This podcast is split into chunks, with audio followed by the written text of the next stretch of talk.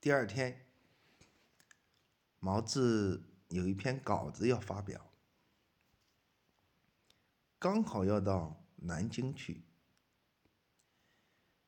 就坐上汽车，到了南京雨花台。南京也是一个文化的城市。从报社里回来，又拨通了那女孩子的电话。两人在茶馆里说了一会儿话，似乎这感情已到嘴上。毛子又提起了九华山和尚的事，说是要收费的。李丽嘴一翘。说你这个不灵了。他说在南京有一庙，像这种事才收费一千元。热剧之下，又带着毛子到庙里去。果然庙里有一个和尚，表情严肃，看见他们又非常公正的向毛子双手合十。听李丽这么一说，啊，这和尚讲，像这种事过去都是免费做，并且告诉毛子不要相信。李丽说，和尚的法号慧秀，慧秀也告诉毛子，不要太相信九华山那和尚的话。毛子拿捏不准了。这时候又有其他游客看着慧秀，要和他搭讪，毛子和李丽只能作罢。这九华山的和尚做的事似乎不近人情，讲话老里唠叨，不到万不得已的事不会说废话呀。毛子心里想。夏日的夜确实凉了，和李丽经常短信来短信去。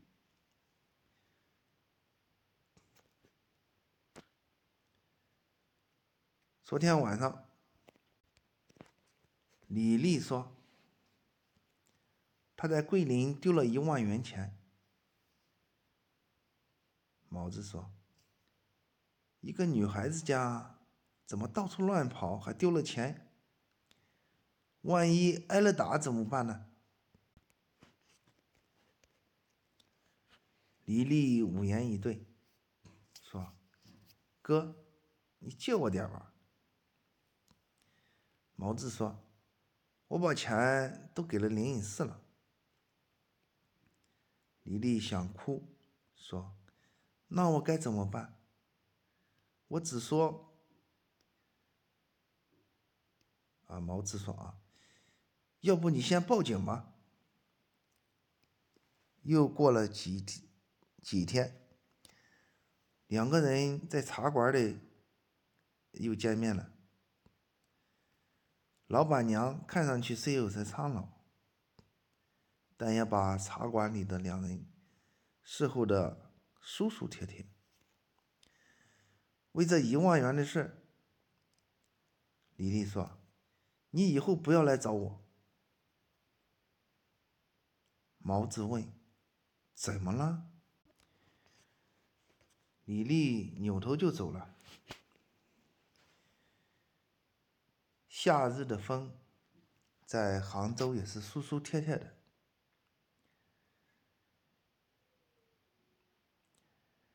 在路旁买了一张报纸，就回杭州的旅馆了。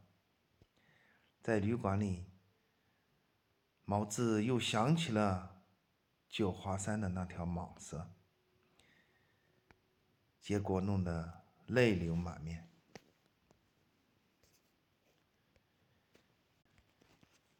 小红在南京拨通了李丽的电话，提起了毛子的事情。小红非常娇气的说。哪一天让你那男朋友到桂林来玩。我要好好问问他关于佛的事。啊，李丽问他：“你也在研究佛教呀？”电话那边的小红说：“是啊，我看起话来，可以让他三句都找不到头。”终于，毛子和小红在青岛的茶馆里见了面。一个男人和两个女人，说说笑笑，说天论地。小红本身就是一个淑女型的女子，加上小红的调侃，小红在茶馆里的印象吸引住了毛子。小红和毛子后来的爱情故事，小红也讲，当时我是铁了心的为了你俩好，但是这时我用真心忘了你的热吻。当时小红也讲，行行出状元，应该专心研究佛学。这时的话，让毛子两个眼睛瞪得圆圆的，深深的认为小红对他是非常的了解。在毛子和小红见面之前，已经到了秋天，秋月寒江，毛子非常思念家乡。坐着公交车回到了家里，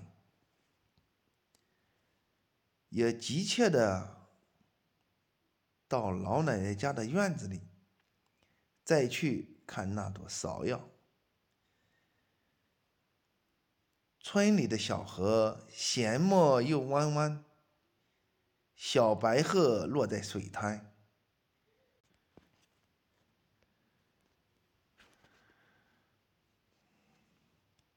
灰鸦在云端，回家的路正好曲曲折折。走到家门口一看，我当时就愣住了。是镇上的人来找父亲，那几句话是不是又要在这里听到了？我推开熙熙攘攘的人群，我看到父亲正坐在椅子上，面貌严肃。他说：“孩子，你回来了。”然后又右转，面对那几个镇上的当官的人说：“我没有违反革命的规定，换了你们。”也会这么做的。这个时候，那些人一看来了个生人，也不讲话了。临走扔了一句话：“希望你家里人幸福吧。”却是带着气。等了一会儿，人都走完了，又跟门口的邻居。寒暄了一阵，回屋后，父亲说：“你辞了电台的工作，以后该怎么生活？”啊？”我没有回答他。父亲又把话锋转了：“我虽然是一个红卫兵，镇上来找我，那也是一出戏呀。”就是演戏而已。我看着父亲的老中山装和他苍老的样子，当然，他是不会流鼻涕的那种的父亲。也正是以前，我也常担心，会不会和红军有什么关系？他说出这样的话来，放心了很多。我翻开家里的书柜，打开笔记本，里面有一首诗：“革命是一场烈火，焚烧一切反动形象。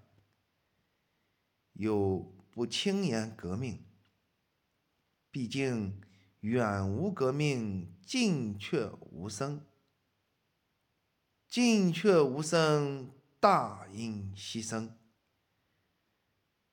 革命是近的为错，远的为师，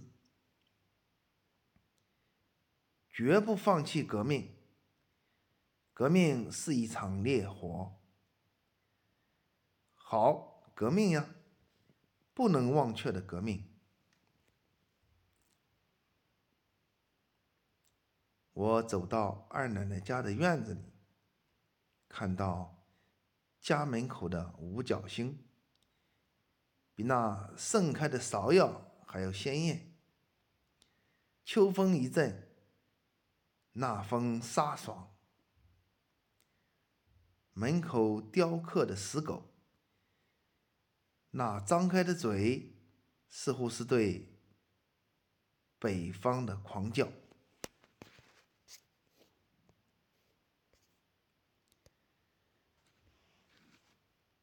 九华山的这和尚其实并不简单。自从出家到现在，功夫已经很不错了。除了会占卜以外，也是精通佛教典籍。在他看来，毛志确实有极大的灾难，于是就打电话给毛志，也告诉。毛志，你要到九华山来闭关才行，否则大劫一到，必有血光之灾。啊，毛子如约而至。只见这九华山在秋日里郁郁葱葱，寺庙与自然非常融洽的结合在一起，山上的龙头石。让人感觉非常的神圣。那条大蟒蛇似乎是认识了毛子，并没有来吓唬他。是不是那和尚的功德起了作用？